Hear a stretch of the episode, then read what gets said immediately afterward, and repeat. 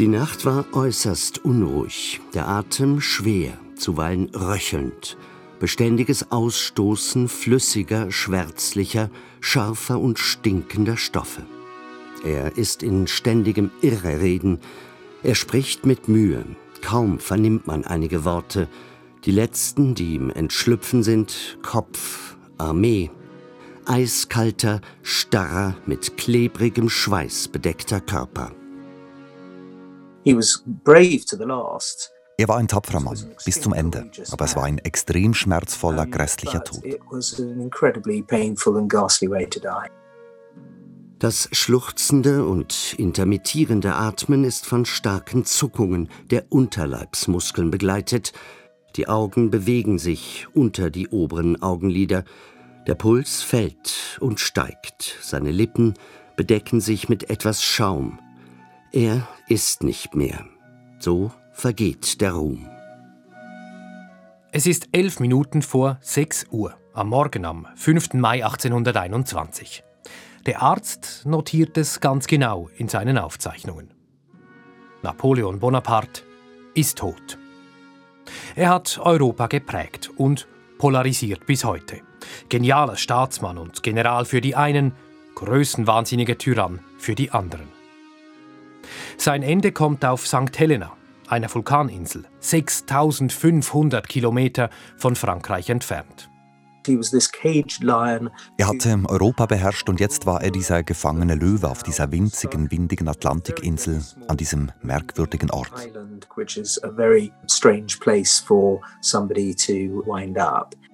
Der Historiker Andrew Roberts. Von ihm gleich noch mehr. Mich hat diese Episode, dieser Tod im Nirgendwo, immer fasziniert. Das nun ist die Zeitblende dazu, zum merkwürdigen Ende von Napoleon, Kaiser der Franzosen, und zur Bedeutung seiner letzten Jahre. Ich bin Andrea Christen.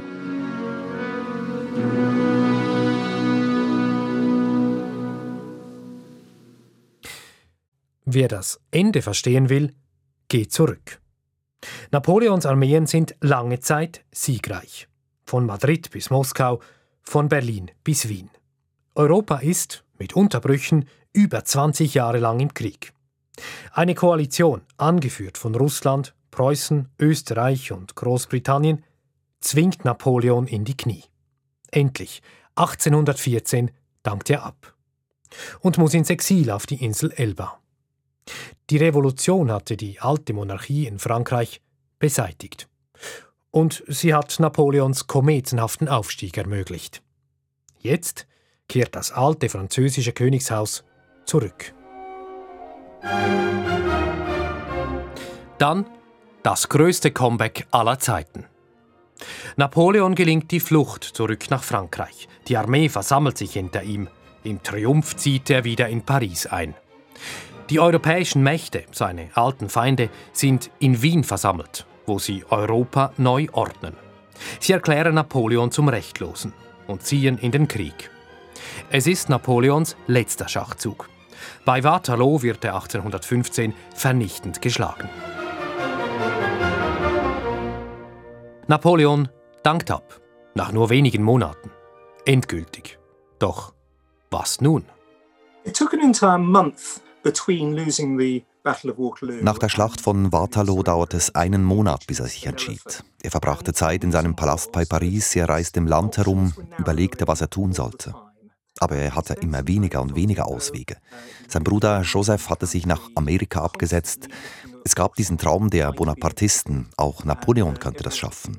Dafür hätte er den Atlantik überqueren müssen, aber dieser Ozean wurde von der britischen Marine beherrscht. So there was a sort of Bonapartist dream about Napoleon himself getting there, but frankly, you had to cross the Atlantic, and that was an ocean that was entirely dominated by the Royal Navy. Napoleon stellt sich, einem britischen Kriegsschiff, das vor der französischen Atlantikküste kreuzt. Es bringt ihn an die südenglische Küste. Niemand hat so lange, fast ununterbrochen Krieg gegen ihn geführt wie die Briten. In England ist Napoleon Bonaparte oder Boney ein Prominenter. There was an entire um, fascination with Napoleon. He had literally thousands of people get on boats to come out in Plymouth Harbour. Es gab eine große Napoleon-Faszination. Tausende fuhren in Booten hinaus zum Schiff, um ihn zu sehen. Und er zeigte sich den Schaulustigen auch gerne, wurde zur Sensation. Man sah ihn nicht als eine Art böse Tyrannenfigur, so wie später Hitler.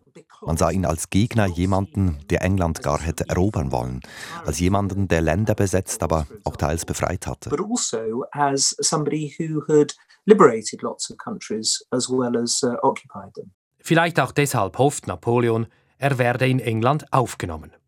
In einem Brief an den britischen Kronprinzen bittet er um Asyl. Eine Illusion, sagt Andrew Roberts. Er hat eine viel beachtete, detaillierte Biografie über Napoleon geschrieben. It was extraordinarily naive to think that he would be welcomed to the hearth of the British people. Frankly, that was never going to happen. Es war außerordentlich naiv von ihm zu glauben, man würde ihn willkommen heißen. Allein in der Zeit von seiner Rückkehr von Elba bis zur Schlacht von Waterloo wurden fast 100.000 Menschen getötet oder verletzt. Dafür war Napoleon verantwortlich. Niemals würde es die britische Regierung zulassen, dass er als Landedelmann in England leben durfte, so wie er sich das erträumte. To live out his days as a country gentleman in the home counties, which was his, uh, his dream. Theoretisch hätte Napoleon Anrecht auf ein rechtliches Verfahren, auf einen fairen Prozess. Die Regierung in London lässt das nicht zu. Napoleon muss weg. Weit weg. The decision to send Napoleon to St. Helena was taken Man entschied sich für St. Helena, weil die Insel so außerordentlich abgeschieden war. Weltweit ist nur eine andere bewohnte Insel noch abgelegener. Es würde sehr einfach sein, Napoleon dort zu bewachen und sicherzustellen, dass er St. Helena nie mehr verlässt. we would be able to make sure that once he was on it, uh, he'd never get off. Boney was a warrior away, a warrior, a terrier, Jean Francois.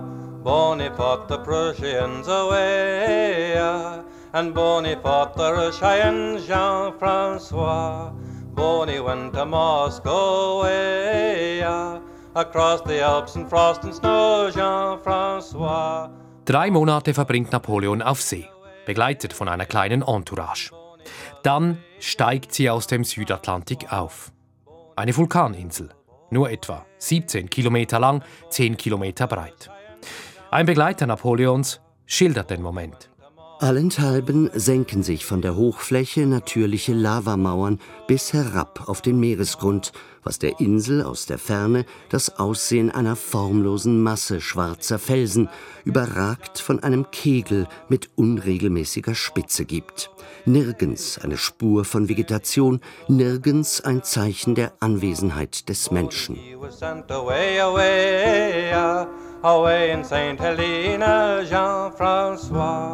Boney broke his heart and died away, away in St. Helena, Jean Francois. Oh, Boney was a warrior away, a warrior, a terrier, Jean Francois. St. Helena gehört zu Großbritannien. Bis heute. Das nächste Festland, Afrika im Osten, ist fast 2000 Kilometer entfernt.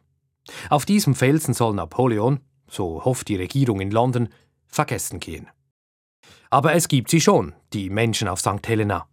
Gegen 5000 sind es, damals wie auch heute noch. Michel Doncois Martino lebt seit 1987 dort. Er ist der französische Gesandte auf St. Helena. Kaum jemand kennt die Geschichte der Insel so gut wie er. Am Telefon sagte er mir, damals, als Neuigkeiten noch mit dem Segelschiff reisten, wurden die Bewohner quasi überrascht vom berühmten Gefangenen. Les gens n'ont appris l'arrivée de Napoléon sur leur île et en même temps que la, la nouvelle de la défaite de Waterloo. Die Menschen erfuhren Anfang Oktober von der Schlacht von Waterloo und gleichzeitig, dass Napoleon auf ihre Insel kommen würde. Und zwar nur ganz kurz vor Napoleons Ankunft.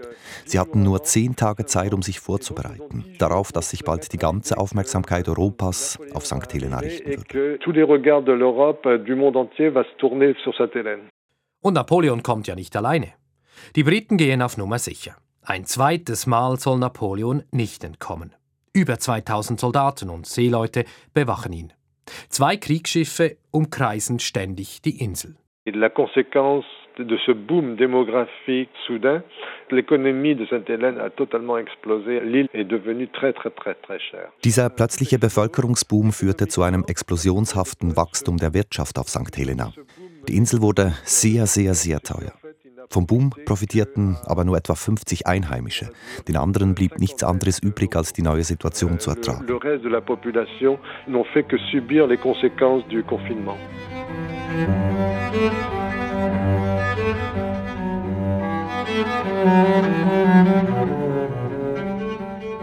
Am 17. Oktober 1815 geht Napoleon an Land, beim Hauptort Jamestown, eingeklemmt in einem engen Tal. Er verbringt verhältnismäßig glückliche Wochen im Haus eines englischen Kaufmannes. Dann muss er umziehen, zusammen mit seiner Entourage, ins sogenannte Longwood House.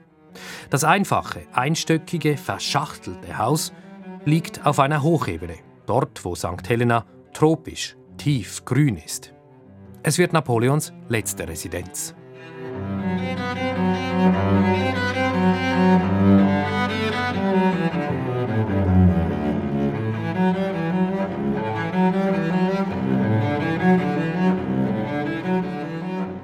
Das Klima in Longwood ist feucht und windig.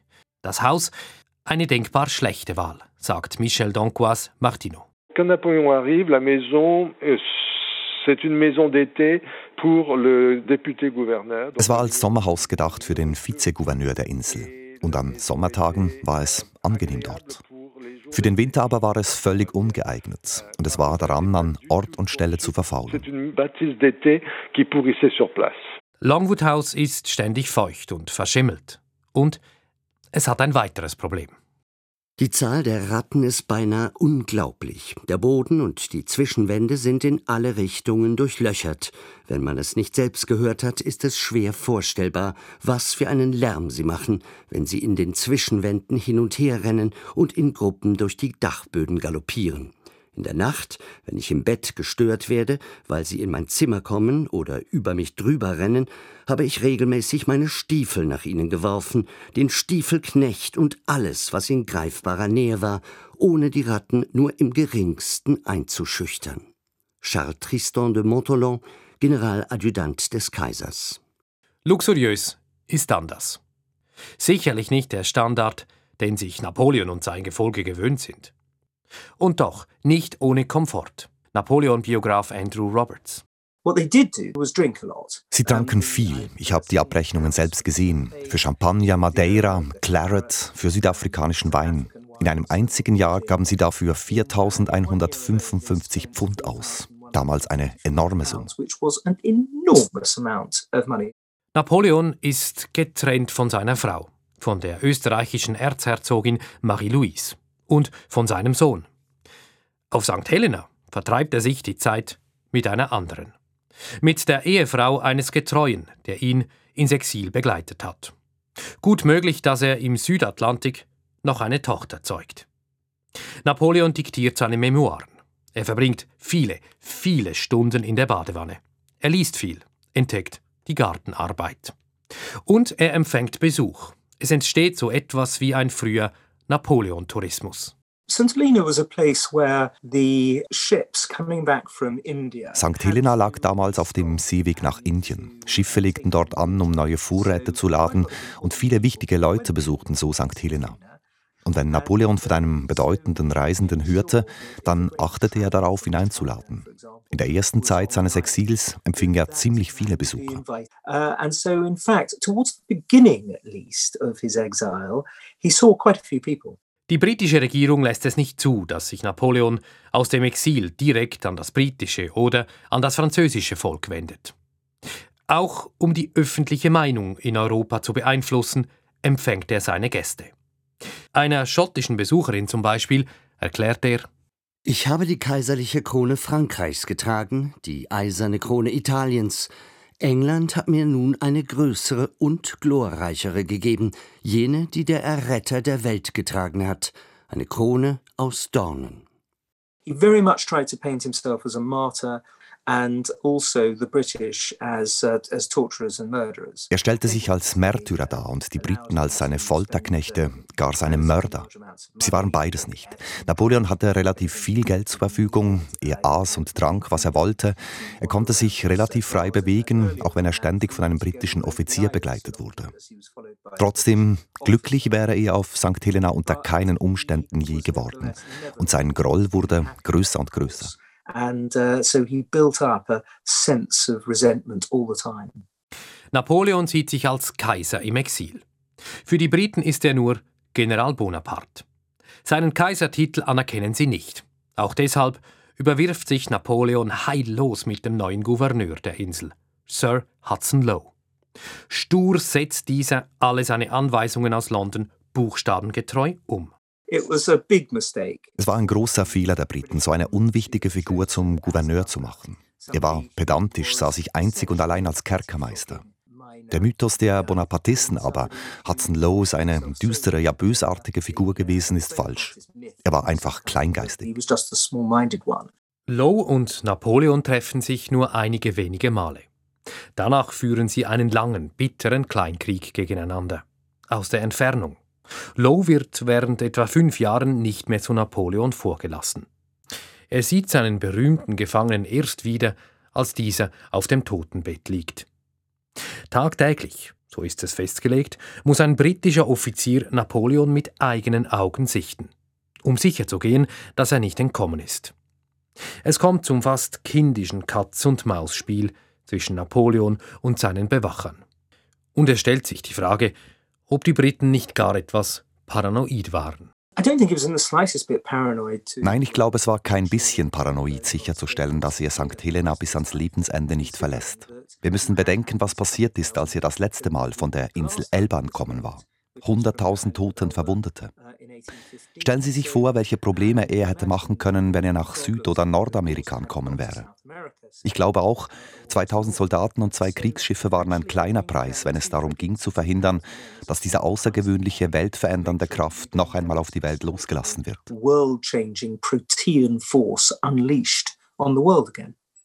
Der einst mächtigste Mann der Welt, der rastlose Napoleon mit seiner legendären Energie. Ein Gefangener, gelangweilt, auf Schritt und Tritt bewacht. Being in exile left Napoleon profoundly depressed. He was ready to take to find fault. Das Exil machte Napoleon depressiv. Er hatte an vielen Dingen etwas auszusetzen. Er überwarf sich mit den Briten, er war bemüht, sich als unterdrückt, als misshandelt darzustellen. Auch wenn das nicht immer stimmte. In England hat Napoleon durchaus Unterstützer. Sie sind gegen sein Exil im Nirgendwo. Lady Holland etwa. Sie schickt Geschenke für Napoleon nach St. Helena. Ihr Mann ist ein prominenter liberaler Politiker. Und doch. The Conservatives were in power from really from 1790s through to 1830. In Großbritannien waren die Konservativen von den 1790er Jahren bis 1830 an der Macht. Sie hätten Napoleon niemals zurückkehren lassen. Wenn Napoleon sehr alt geworden wäre, über 80, dann vielleicht hätte er zurückkommen können. Aber zur Zeit, als er noch lebte, war es schlicht chancenlos. But there was no hope whatsoever of it happening um, during his lifetime.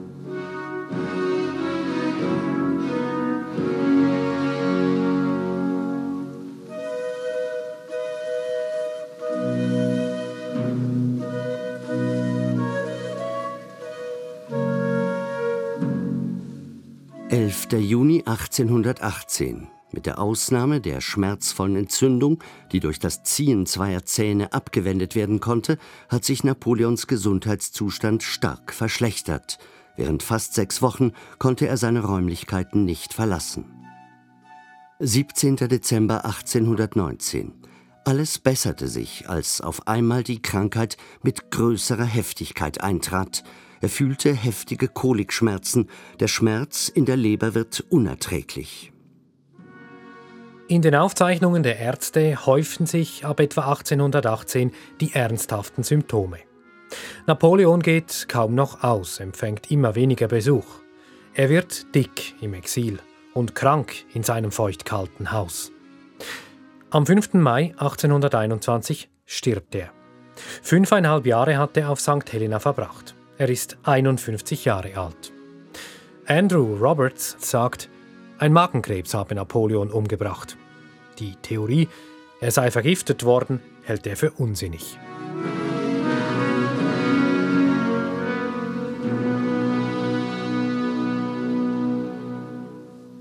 Aber selbst jetzt darf Napoleon sein Exil nicht verlassen. Auch tot wird er noch gefürchtet. It was really because the French themselves didn't want the body, the corpse of um, Napoleon back in France. Die französische Regierung selbst wollte Napoleon nicht zurück in Frankreich. Das hätte die Sehnsucht nach Napoleons Größe wieder erweckt. Das hätte den Bonapartisten in Frankreich Aufwind gegeben und den Frieden in Europa untergraben. Sowohl die britische als auch die französische Regierung wollten, dass Napoleon auf St. Helena begraben wird. To have the body of Napoleon left in grave on St. Helena. Erst nach fast 20 Jahren holen die Franzosen ihren Kaiser zurück. In Paris wird er mit Pomp beigesetzt. Und später kehrt ein Bonaparte zurück auf den Kaiserthron. Ein Neffe Napoleons. Unter ihm kauft der französische Staat 1858 Longwood House und Napoleons Grab auf St. Helena. Bis heute wichtige Touristenattraktionen. Und ganz so abgelegen ist die Insel ja nicht mehr. Seit einigen Jahren landen die Touristen auf dem brandneuen Flughafen. Seit mehr als 30 Jahren kümmert sich Michel Doncois Martineau, der französische Honorarkonsul, um alles, was auf St. Helena mit Napoleon zu tun hat. Longwood House hat er aufwendig restauriert. Das Haus wurde uns vollkommen kahl übergeben. Zum Glück ist seine Geschichte hervorragend dokumentiert. Wir konnten das Haus bis ins kleinste Detail in den Zustand von 1821 zurückversetzen.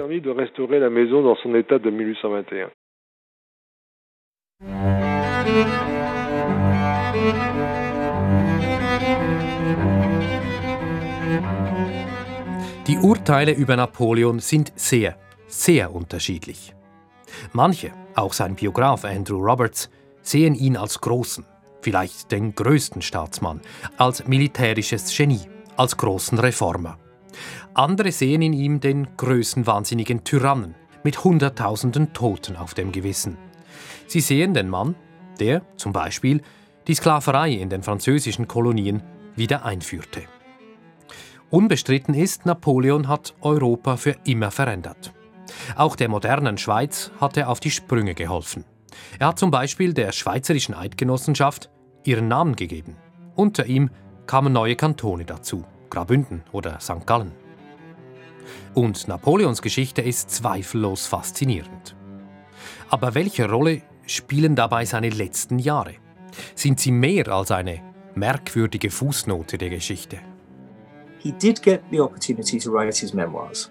And these were, as well as being massive bestseller, the key thing that created the Napoleonic myth. Das Exil gab ihm die Möglichkeit, seine Memoiren zu schreiben. Er konnte seine Propaganda verfassen, sein Narrativ erschaffen. Das wäre unmöglich gewesen, wenn er bei Waterloo gefallen wäre.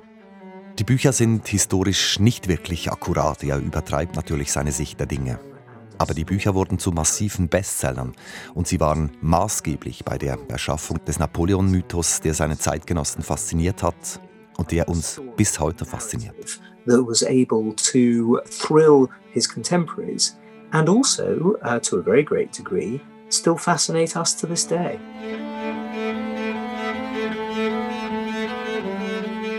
Die Hoffnung der britischen Regierung, Napoleon werde im Südatlantik rasch in Vergessenheit geraten, sie hat sich nicht erfüllt. Ganz im Gegenteil. Das war die Zeitblende zum Ende von Napoleon.